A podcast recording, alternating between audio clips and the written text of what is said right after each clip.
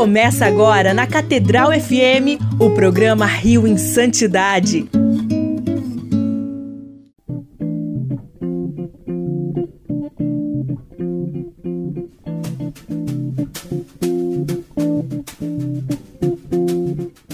Louvado seja nosso Senhor Jesus Cristo, para sempre seja louvado. Muito bom dia, querido amigo ouvinte da nossa Rádio Catedral FM 106,7, a sintonia da felicidade. Eu sou Fábio Almeida e esse é o nosso Rio em Santidade aqui pelas ondas da nossa Rádio Catedral. Você também que nos acompanha através do nosso podcast Rio em Santidade no Spotify, no YouTube, no Google Podcasts, no Apple Podcasts, o antigo iTunes. Muito bem-vindo, muito bem-vinda a mais esse programa. Estava com saudade de vocês. Semana passada nós não tivemos o nosso programa, né? Mas por um motivo muito bom, que era a missa de encerramento da Jornada Mundial da Juventude. Mas antes da gente começar para valer o nosso programa, na verdade, nós vamos começar da melhor forma possível, com a oração do Tercinho do Amor, com a serva de Deus Odetinha e o Padre João Cláudio.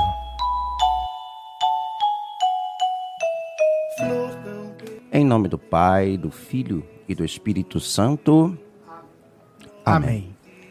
Quero passar o meu céu Fazendo bem a terra. Primeira dezena, Fábio Luiz. Meu Jesus, Eu vos amo. meu Jesus, Eu vos amo. meu Jesus, Eu vos amo. meu Jesus, Eu vos amo. meu Jesus, Eu vos amo. meu Jesus, Eu vos amo. meu Jesus, Eu vos amo. meu Jesus, Eu vos amo. meu Jesus, Eu vos amo. meu Jesus. Eu vos amo. Quero Passar o meu céu fazendo bem a terra. Meu Jesus, Eu vos amo. meu Jesus, Eu vos amo. Meu Jesus, Eu vos amo. meu Jesus, Eu vos amo. meu Jesus, Eu vos amo. meu Jesus, Eu vos amo. meu Jesus, Eu vos amo. meu Jesus, Eu vos amo. meu Jesus, Eu vos amo. meu Jesus. Eu vos amo. Quero passar o meu céu fazendo bem a terra. Terceira dezena. Fábio Luiz, Meu Jesus, eu vos amo. meu Jesus, Eu vos amo. meu Jesus, Eu vos amo. meu Jesus, Eu vos amo. meu Jesus, Eu vos amo. meu Jesus, Eu vos amo. meu Jesus, Eu vos amo. meu Jesus, Eu vos amo. meu Jesus, Eu vos amo. meu Jesus. Eu vos amo. Quero passar o meu céu fazendo bem a terra. Meu Jesus, eu, vos, amo. Meu Jesus, Eu vos amo. Meu Jesus, Eu vos amo. meu Jesus, Eu vos amo. meu Jesus, Eu vos amo. meu Jesus, Eu vos amo. meu Jesus, Eu vos amo. meu Jesus, Eu vos amo. meu Jesus, Eu vos amo. meu Jesus. Eu vos amo. Quero passar o meu céu Fazendo fazendo bem a terra. terra. Quinta e última dezena. Fábio Luiz, Meu Jesus. eu vos amo. Meu Jesus. Eu vos amo. Meu Jesus. Eu vos amo. Meu Jesus. Eu vos amo. Meu Jesus. Eu vos amo. Meu Jesus. Eu vos amo. Meu Jesus. Eu vos amo. Meu Jesus. Eu vos amo. Meu Jesus. Eu vos amo. Meu Jesus. Eu vos amo. Meu Jesus, abençoai-me, santificai-me, fazei o meu coração de vosso amor. Meu Jesus, abençoai-me, santificai-me, enchei o meu coração de vosso amor. Meu Jesus, abençoai-me, santificai-me, enchei o meu coração de vosso amor. E é muito bom começarmos o nosso programa rezando o tercinho do amor da nossa venerável Odete Vidal Cardoso. Agradeço aqui ao Padre João Cláudio por conduzir a oração. E nós aqui do Rio em Santidade queremos que você participe conosco. Mas como, Fábio? Você pode e deve mandar sua mensagem de texto aqui para o nosso programa através do nosso WhatsApp, o WhatsApp do Rio em Santidade, que é o 21 97891 5735. 97891 5735. Você manda lá a sua o seu não o seu, o seu pedido de pauta. Ah, eu quero saber mais da vida de São Fulano, do Beato Ciclano, da de- do padre não sei quem. A gente vai procurar se, se a gente achar, a gente traz aqui para o programa. Mas hoje eu não quero me alongar. não quero me alongar, porque hoje nós vamos trazer a vida de um santo do século passado que vamos comemorar nesta semana e que é bastante venerado, né? Seja pelo seu histórico de vida, o modo como ele veio a dar a sua vida, né? Através de seu martírio, até mesmo uma nova forma de martírio, né? A gente foi é, entendida pela igreja a partir da vida desse santo. E nós vamos falar da vida de São Maximiliano Maria Kolbe. Você conhece a vida dele? Já ouviu falar nele? Se não, vai conhecer agora. Se sim, vai aprender ainda mais. Vamos lá! Quem é São Maximiliano Maria Kolbe? Batizado como Raimund Kolbe, era filho de Julius Kolbe e Maria Dabrowska, integrantes da Ordem Terceira Franciscana e tecelões da cidade de Zdunka Vola. Quando Raimundo tinha 10 anos, tinha, teria tido uma aparição de Nossa Senhora que nunca mais esqueceu. Sua mãe revelou este acontecimento aos confrades de seu filho depois de sua morte, numa carta de 12 de outubro de 1941. Em 29 de junho de 1902, Raimundo recebe a primeira comunhão em Piabanite, onde se transferiu com sua família. Estudo nessas cidades é da Polônia, ele era polonês. Em, é, em 1907, o padre Pellegrino Raxella, franciscano conventual, durante sua missão em Piabanite, anunciou do púlpito a próxima abertura de um novo seminário em Lvov. Raimundo e seu irmão Francisco ouviram a sua homilia e perguntaram como entrar na ordem dos, dos frades menores conventuais.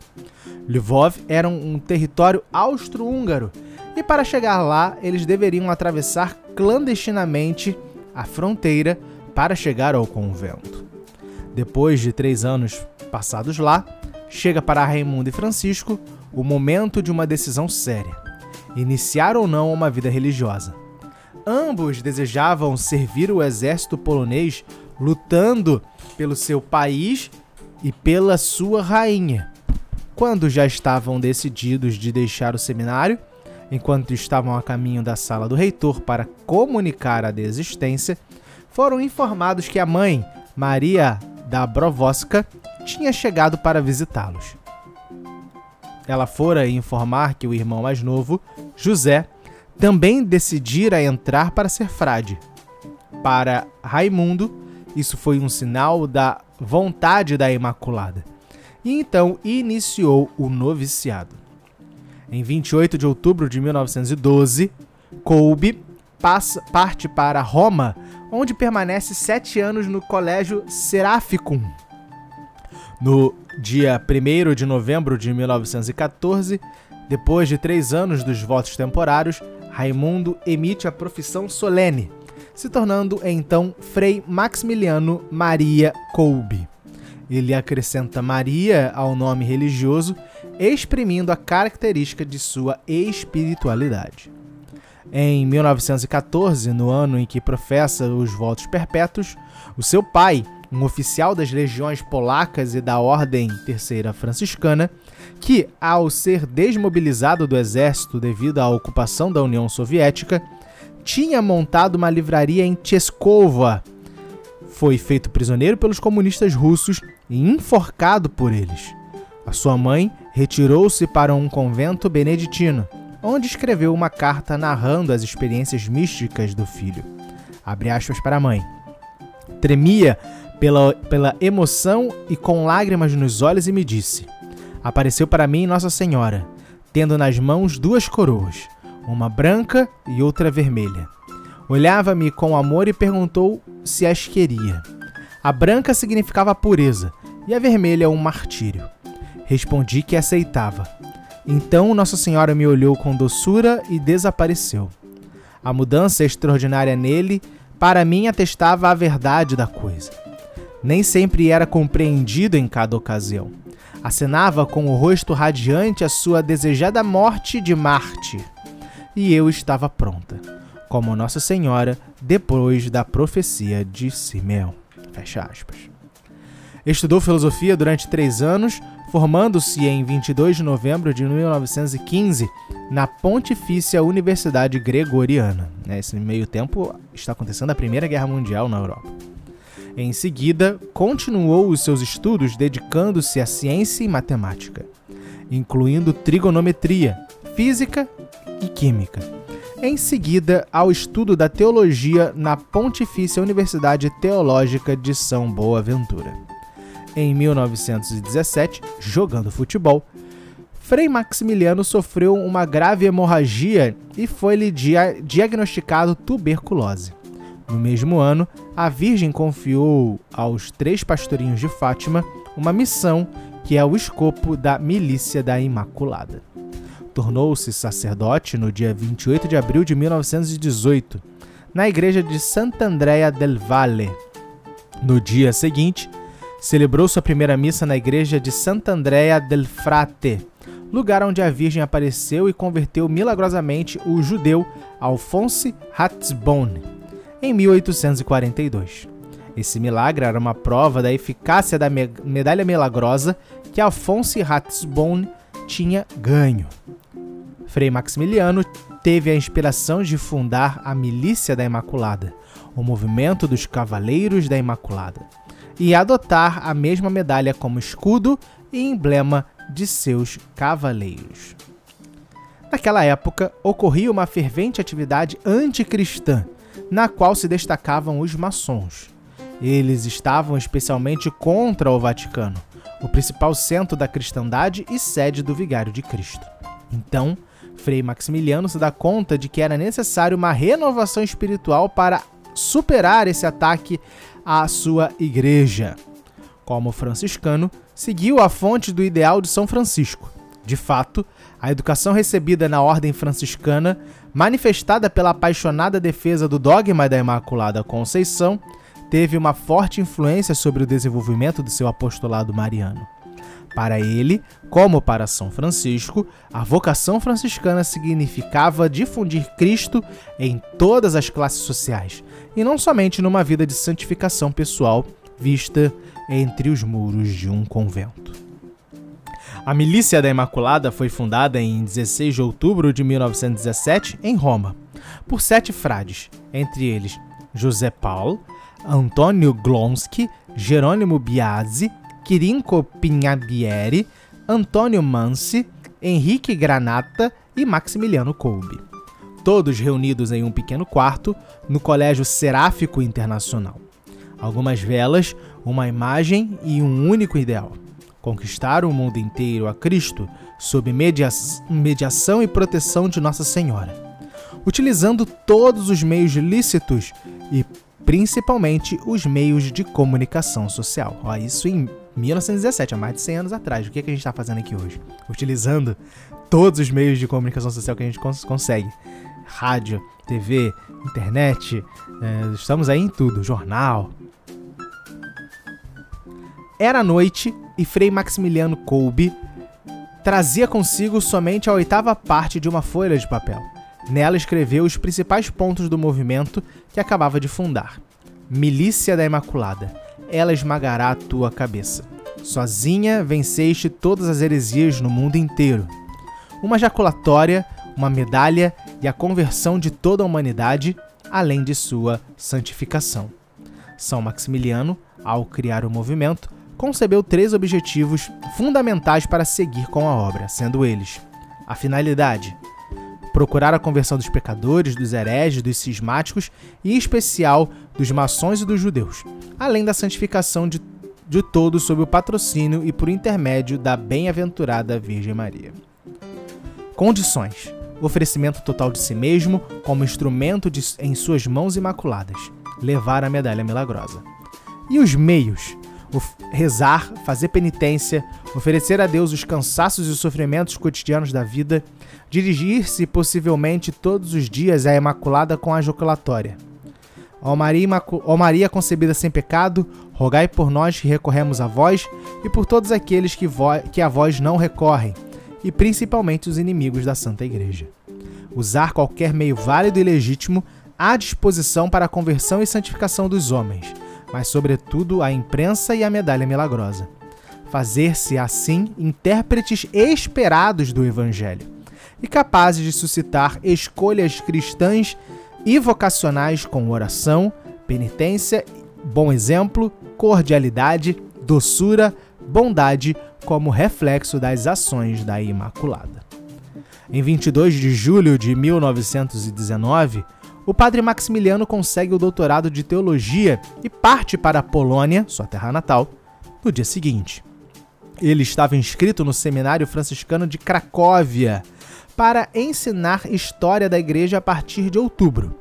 Ansioso em difundir a milícia da Imaculada também na Polônia, como fez em Roma, o padre Kolbe pede a aprovação de seus superiores.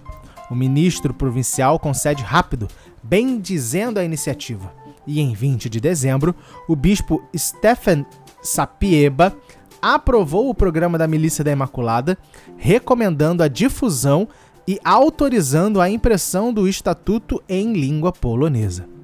De 11 de agosto de 1920 até 28 de abril de 21, o padre Maximiliano ficou internado no Hospital Climático de Zakopane, doente de tuberculose. Em Roma, em janeiro de 1922, a Milícia da Imaculada é aprovada como Piedosa União da Milícia da Imaculada, pelo cardeal Basílio Pompili, vigário-geral da Diocese de Roma. Depois, o padre Maximiliano publicou o primeiro número da revista mensal O Cavaleiro da Imaculada com 5 mil cópias. Em 20 de outubro, o padre Kolbe foi transferido para o convento de Grodno, onde continuou sua atividade de editor do Cavaleiro, que começou a imprimir com a ajuda de dois confrades. O número dos assinantes cresceu, assim como a qualidade da revista e a aparelhagem tipográfica, que necessitava de um número cada vez maior em outros locais. Em 1926, os médicos prescreveram uma outra permanência em Zapo Zakopane, a Padre Kolbe, por ter se agravado seu estado de saúde sempre da tuberculose, ela sempre. No dia 18 de setembro, ele parte para Zakopane e os seus superiores elegem como sucessor o seu irmão, Padre Afonso Kolbe, que o substitui dignamente durante a sua doença. Em 18 de abril de 27, o padre Maximiliano deixou o hospital e voltou para Grodno, onde os esforços de seu irmão deu muito sucesso. Não tinha mais ângulos livres. As máquinas ocupam Ocuparam a cozinha e o refeitório. Os corredores estavam repletos de cartas e revistas. Os membros poloneses eram 126 mil e o Cavaleiro da Imaculada tinha uma edição mensal de 60 mil cópias. Em junho, o padre Maximiliano e o padre Afonso encontravam-se com o senhor Skanzinski, administrador-chefe do príncipe John Druk Liebeck. Lubeck, desculpa, é nome polonês é difícil, né? Proprietário do terreno que possuía uma grande área em Terezin, perto de Varsóvia, localizada no centro da Polônia, perto da principal linha ferroviária, lugar ideal para um novo convento e complexo editorial. Porém, o padre Maximiliano não poderia aceitar uma doação de um lote de terra sem a permissão dos superiores. Entre os dias de 19 e 21 de julho, aconteceu um capítulo provincial em Cracóvia e o caso foi discutido. Em 6 de agosto, o padre Maximiliano abençoou uma estátua da Imaculada no lugar onde haveria de construir o, convento. No dia 1 de outubro, o príncipe firmou o gesto de doação do terreno. No dia 21 de novembro de 27, o padre Maximiliano foi nomeado superior do futuro convento a ser fundado. Niepokalanó a cidade da Imaculada. Ele, então, transfere o padre Afonso e os outros irmãos para Teresim. Quando foi pedido seu parecer sobre a dimensão do cemitério, ele responde, aspas, Não é necessário uma área muito vasta para o terreno do cemitério, porque a maior parte dos ossos de seus habitantes repousará nas mais variadas regiões da terra. Em 29 foi anunciada a abertura de um seminário para aqueles que desejavam consagrar-se ao ministério sacerdotal como missionários no país ou fora dele, na ordem dos, dos frades menores conventuais. Os pedidos foram tão numerosos que foi necessário fundar um outro seminário, independente do Instituto de Formação dos, dos Frades. Quando o ministro-geral da ordem visitou Niepocalanó, em 36 admirou-se, abre aspas para o ministro, o verdadeiro espírito franciscano, uma fervente devoção através da Imaculada, muito zelo à pobreza, à pobreza e extrema simplicidade. Entre os confrades havia um intenso espírito de caridade. Reinava uma imensa harmonia, e sobre eles se percebia uma alegria serena e franciscana. Em, 19, em 17 de fevereiro de 1941, Maximiliano Kolbe foi preso pela Gestapo, a polícia secreta do regime nazista. Em 28 de maio de 1941, Padre Kolbe e mais outros 320 presos chegaram a Auschwitz, trazido de, trazidos de Varsóvia. O número que o identificava entre as autoridades nazistas era de era o número 16670. Em julho do, me, do mesmo ano, três prisioneiros conseguiram escapar. O subcomandante Karl Fritz, responsável por aquele campo nazista, ordenou que, em represália às fugas, outras dez pessoas fossem levadas para uma cela subterrânea, onde eram privados de luz solar, água e comida. E lá deveriam permanecer até a morte. Um dos homens selecionados era Frankiewicz Gajoniczek. Difícil nome. Franciszek Gajowniczek. Que gritou: Minha pobre mulher e meus filhos é, que não vou. Desculpa. Minha pobre mulher e meus filhos que não os volto a ver. Sensibilizado, Colby oferece-se para ir no lugar do outro homem. Contudo, ali entre aquelas filas dos salvos da lenta agonia do bunker, naqueles instantes de alívio, alívio geral, nasceu num homem a mais inesperada das decisões. O homem saiu das fileiras. Era o número 16670. E com um passo decidido dirigiu-se para o comandante do campo. Como um sopro de vento, um leve murmúrio passou de um bloco a outro por todas as filas do grande, do grande quadrado. O terrível Largeführer Frix, vendo vir ao seu encontro com passo firme, aquele homem inerme deu um salto para trás, sacando fum, fulminante do coldre a sua 30, o seu 38 de cano ah, de longo cano. Alto! berrou com voz sufocada. Que quer de mim esse sujo polaco? Tirou o gorro e pôs-se com dignidade na posição de sentido diante do comandante do campo. Estava calmo e sorridente, com aquele olhar doce, alto e até o ponto que a magreza o tornava esguio, pálido, que parecia diáfano, e a cabeça ligeiramente inclinada para a esquerda. Disse com voz quase sumida: Queria morrer no lugar de um daqueles. E fez um sinal com a mão na direção do grupo dos dez condenados ao bunker, cercado pelos verdugos. No olhar possesso de cabeça de mastim, Largeführer Frisch, passou a sombra de espanto. Aquilo que ouvira superava a tal ponto sua capacidade intelectiva que teve por alguns momentos a dúvida de sonhar. Warum? Por quê? Já sou velho e não sirvo para nada. A minha vida para nada mais se aproveita. E por quem você quer morrer? balbuciou Frisch, cada vez mais pasmado. Por aquele. Tem mulher e crianças apontou o dedo, além da cerca dos capacetes de aço da SS. O sargento Francisco Gajovnex, ainda soluçando com as mãos apertadas à fronte. Mas quem é você? berrou Frix. Um padre católico, respondeu Maximiliano. Na cela, Kolbe celebrava a missa e cantava hinos todos os dias. Ele oferecia conforto a outros presos, encorajava-os dizendo que em breve estaria com Maria no céu. Cada vez que os guardas verificavam a cela, ele estava de pé ou de joelhos no meio, a olhar calmamente para aqueles que entravam. Segundo Bruno Burkiev, secretário intérprete croveiro dos oficiais nazistas, Kolbe e os demais presos rezavam todo o tempo duas semanas, após duas semanas de desidratação e fome, só Colby e outros três prisioneiros permaneciam vivos. Os guardas queriam que a cela vazia, queria uma cela vazia, e dera a Kolbe uma injeção letal de ácido carbônico. Bruno Brokiev testemunhou o momento. Frei Maximiliano Kolbe, desnudo, esquelético com um crucifixo românico, estava ainda sentada na posição dos últimos três dias, com a cabeça levemente inclinada para a esquerda. A suavidade de um sorriso nos lábios, os braços abandonados sobre o corpo, as costas apoiadas na parede do fundo. Diante dele, três corpos descarnados pela fome e pela sede, estendidos no chão sem sentidos, mas ainda vivos. Dr. Bock moveu-se frio e impassivo em direção dos quatro últimos sobreviventes da longa agonia de 21 dias. Pôs um joelho no chão, amarrou o laço hemostático no braço esquerdo do primeiro, enfiou a agulha na veia, desfez o laço e comprimiu o êmbolo. Repetiu depois a mesma operação nos outros dois que jaziam ao solo.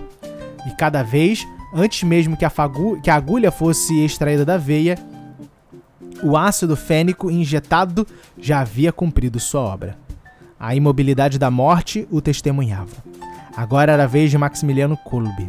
O carrasco de uniforme branco levantou-se e dirigiu-se até ele. Então, Frei Kolbe contara Bruno Bodkiewicz com uma prece aos lábios, ofereceu ele mesmo o seu braço ao algoz. Eu não pude mais resistir. Os meus olhos não quiseram mais ver. E murmurando um pretexto, que deveria trabalhar no escritório, fugi. Seus restos foram cremados no dia 18 de agosto, o dia da festa de Assunção de Maria. Frei Maximiliano Maria Kolbe foi canonizado pelo seu compatriota, o Papa João Paulo II, em 10 de outubro de 1982, na presença de Frank Zeck, que sobreviveu aos horrores de Auschwitz. O próprio Papa, em numerosos textos, chama-o de santo do nosso século difícil. E também foi considerado pelo Estado de Israel como justo pelas nações pelo seu ato heróico. Isso é um pouco, é bem pouco. Se você procurar, existem livros, biografias, filmes sobre a vida de São, Ma de São Maximiliano Maria Kolbe, que com a, a sua vida né? Eu disse que ele inaugurou uma nova forma de martírio, né? Normalmente a gente vê a história do martírio, né? Como um ato de ódio à fé e, a, e, e pelos, pelas virtudes cristãs. E São Maximiliano Maria Kolbe, é, ele inaugura uma nova forma que é desse ato de entrega de si, né? A, no lugar de outro.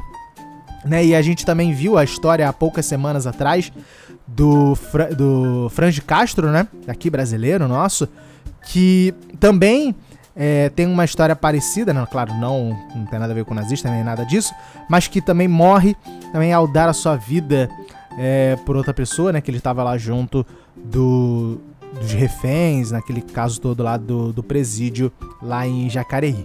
Mas a gente pede aqui no Rio de Santidade a intercessão de São Maximiliano Maria Kolbe, como São João Paulo II disse, né, o santo desse nosso século difícil. Se o século XX foi difícil, né, nosso século XXI ainda continua na, na, na esteira desse século. Graças a Deus não, não passamos por, por duas guerras mundiais, né, não, não passamos por, por, por esses horrores é, da, do regime nazista, do regime comunista, do fascismo, seja lá que, quais regimes totalitários foram, mas temos sim as dificuldades próprias do nosso tempo.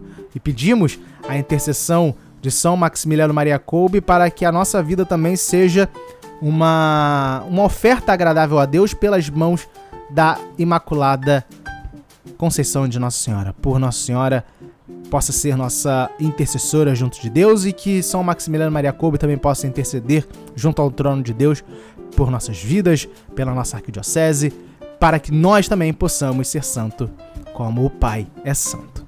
Esse é o nosso programa. Semana que vem a gente volta, se Deus quiser. Fiquemos agora com a oração do Ângelus. E se Deus quiser, nós estaremos aqui na próxima semana. Fiquemos em paz, um ótimo domingo a todos. Até a próxima semana. Se Deus quiser, sua bênção, eminência. Até a próxima!